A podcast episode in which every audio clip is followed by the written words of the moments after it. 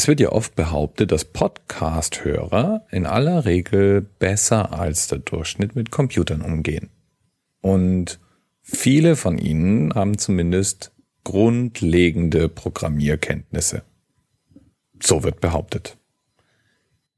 In meiner täglichen Arbeit habe ich jeden Tag mit Programmierern zu tun. Und ich sehe mich auch selbst noch als Mitglied dieser Familie. Auch ich schreibe hin und wieder, was man unter Programmieren als Code bezeichnet. Und ich mag dieses Gefühl, nach etwas längerem Rumgebastel meinem Computer etwas beigebracht zu haben, was vorher so noch nicht funktioniert hat. Um den Computer eben etwas beizubringen, benutzen Programmierer Programmiersprachen. Programmiersprachen, sehr ähnlich wie normale Sprachen, haben eine Syntax und ein Vokabular. Das heißt, in aller Regel hat man einzelne Worte, die Bedeutungen haben und man hat Regeln, wie man diese Worte anordnen muss, damit sie einen Sinn ergeben. Der Computer wird dann diese Befehle nehmen und ausführen. Das ist das grundsätzliche Prinzip in der Programmierung. Ganz ähnlich wie bei menschlichen Sprachen gibt es auch inzwischen nicht mehr nur eine Programmiersprache, sondern eine ganze Reihe von völlig unterschiedlichen Ideen, wie sich Dinge denn nun ausdrücken lassen. Unterschiedliche Vokabelsätze, unterschiedliche Grammatiken, unterschiedliche Formen, diese Befehle an den Computer zu kommunizieren. Alle haben Vor- und Nachteile. Manche Sprache ist besonders kompakt zu schreiben. Manche Sprache ist besonders gut, um Berechnungen auszudrücken. Andere Sprachen wiederum sind ganz besonders fehlertolerant und so weiter und so weiter. Tatsächlich gibt es inzwischen eine enorme Bandbreite an solchen Sprachen. Und nicht jede dieser Sprachen ist ernst gemeint. Wenn man nur lang genug auf Programmcode starrt oder in seinem Informatikstudium hängt, dann entwickelt sich ganz offensichtlich seltsamer Humor. Anders lässt sich zum Beispiel nicht erklären, wie es zu einer Programmiersprache namens Cow kam, in der der Programmiercode aus Mu-Lauten besteht. Oder eine andere Programmiersprache, die noch bei Programmierern tatsächlich relativ bekannt sein dürfte, namens Brainfuck, die wie der Name nahelegt, kaum les- und verstehbar ist, obwohl sie in ihrer Grundstruktur eigentlich sehr einfach ist. Es gibt eine Programmiersprache namens Whitespace, deren Code ausschließlich aus Zeichen besteht, die nicht sichtbar sind. Derer gibt's nämlich mehrere in dem Zeichensatz eines modernen Computers. Der Computer kann sie unterscheiden. Für uns sehen die immer nach einem Leerzeichen aus. Großartige Idee. Es gibt eine Programmiersprache, deren Programmiercode aussieht wie eine Wegbeschreibung an einen Taxifahrer. Und eine andere, ganz ähnliches Konzept, die sieht aus wie ein Kochrezept. Und eine Programmiersprache, die ist ganz besonders originell. Sie heißt Shakespeare Programming Language und wurde von zwei Informatikstudenten entwickelt. Von Kalle Hasselström und John Östlund, die beide zu der Zeit relativ gelangweilt und genervt an einer Hausaufgabe saßen, die sie im Rahmen ihres Informatikstudiums zu erledigen hatten.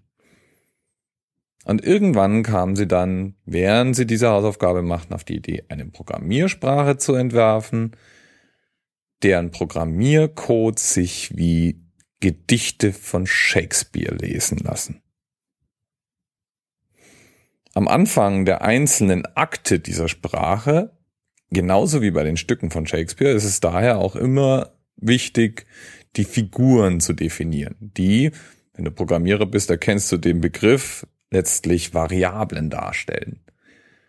Diese Figuren interagieren dann miteinander und daraus ergibt sich dann, was immer der Computer tun soll. Und ich bin mir sicher, du hast jetzt nicht den Hauch von Vorstellung, wie das aussieht. Und dem kann abgeholfen werden. Was ich jetzt habe ist, ich habe das Hello World Programm ausgegraben. Und Hello World ist für Programmierer so eine Art Start in eine neue Programmiersprache. Das heißt, das allererste, was wir Programmierer immer erstmal lernen, ist, wie gebe ich auf dem Bildschirm den Text Hello World aus. Die Shakespeare Programming Language ist nun so aufgebaut, dass Variablen, also Platzhalter für irgendwelche Informationen, als Akteure dargestellt werden. Also Romeo, Julia, Hamlet und so weiter um die Werte, die in diesen Variablen gespeichert sind, zu verändern, müssen die irgendwas miteinander tun.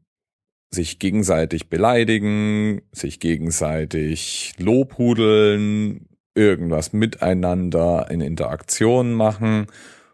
Und wenn es stattgefunden hat, ist hinterher normalerweise dieser Variablenwert verändert. Und wenn ich den ausgeben will, kann ich sagen, speak your mind. Und dieser Wert wird ausgegeben. Hello World in der Shakespeare Programming Language ist erstaunlich lang und hat dann eben genau diese Aktionen. Das heißt, wir haben Akteure, die miteinander irgendwas machen und immer wieder mal heißt dann Speak Your Mind und es gibt wahrscheinlich einfach den nächsten Buchstaben aus. Das Programm Hello World in Shakespeare Programming Language fängt also so an. Romeo, a young man with a remarkable patience. Juliet, a likewise young woman of remarkable grace, Ophelia, a remarkable woman much in dispute with Hamlet, Hamlet, the flatterer of Anderson insulting AS. Das waren also nun die Variablen. Und die wurden auch gleich mit Werten besetzt sozusagen. Und jetzt, und ich werde dir nicht das ganze Programm antun, aber damit du ein Gefühl davon bekommst, was jetzt passiert, fangen wir an, etwas zu tun achte auf das Speak Your Mind. Da würde das Programm dann immer einen Buchstaben ausgeben. Enter Hamlet and Romeo. Hamlet, you lying stupid fatherless big smelly half-witted coward. You are as stupid as the difference between a handsome rich brave hero and thyself. Speak your mind. Jupp, das war jetzt relativ unfreundlich. Liegt daran, dass diese Beleidigung sozusagen etwas Bestimmtes mit dem Wert in dem Fall mit Hamlet anstellt. Und Speak Your Mind gibt den Wert eben dann aus. Das geht aber auch freundlicher. Hören wir zum Beispiel mal hier rein.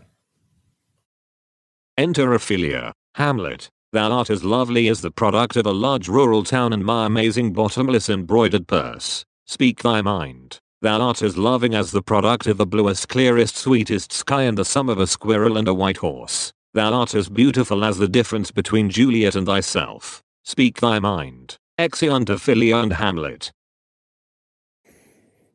Okay, ich geb's zu. Programmierer sind Freaks.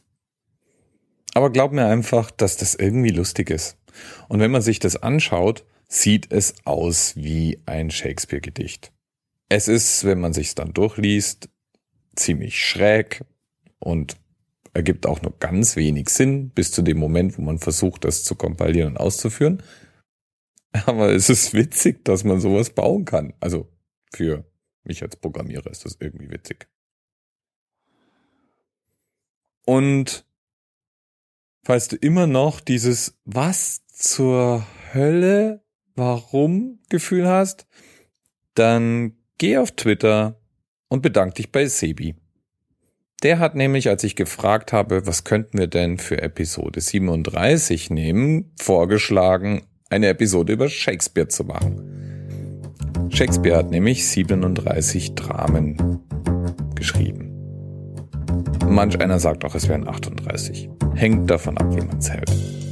Und dann gäbe es noch 154 Sonetten, aber da wollen wir jetzt gar nicht hingehen. Jedenfalls, wenn sich jemand auf Twitter, im Blog, auf iTunes, wo auch immer von mir eine Folge wünscht, ich werde liefern. Und diesmal ging es eben um Shakespeare. Bis bald.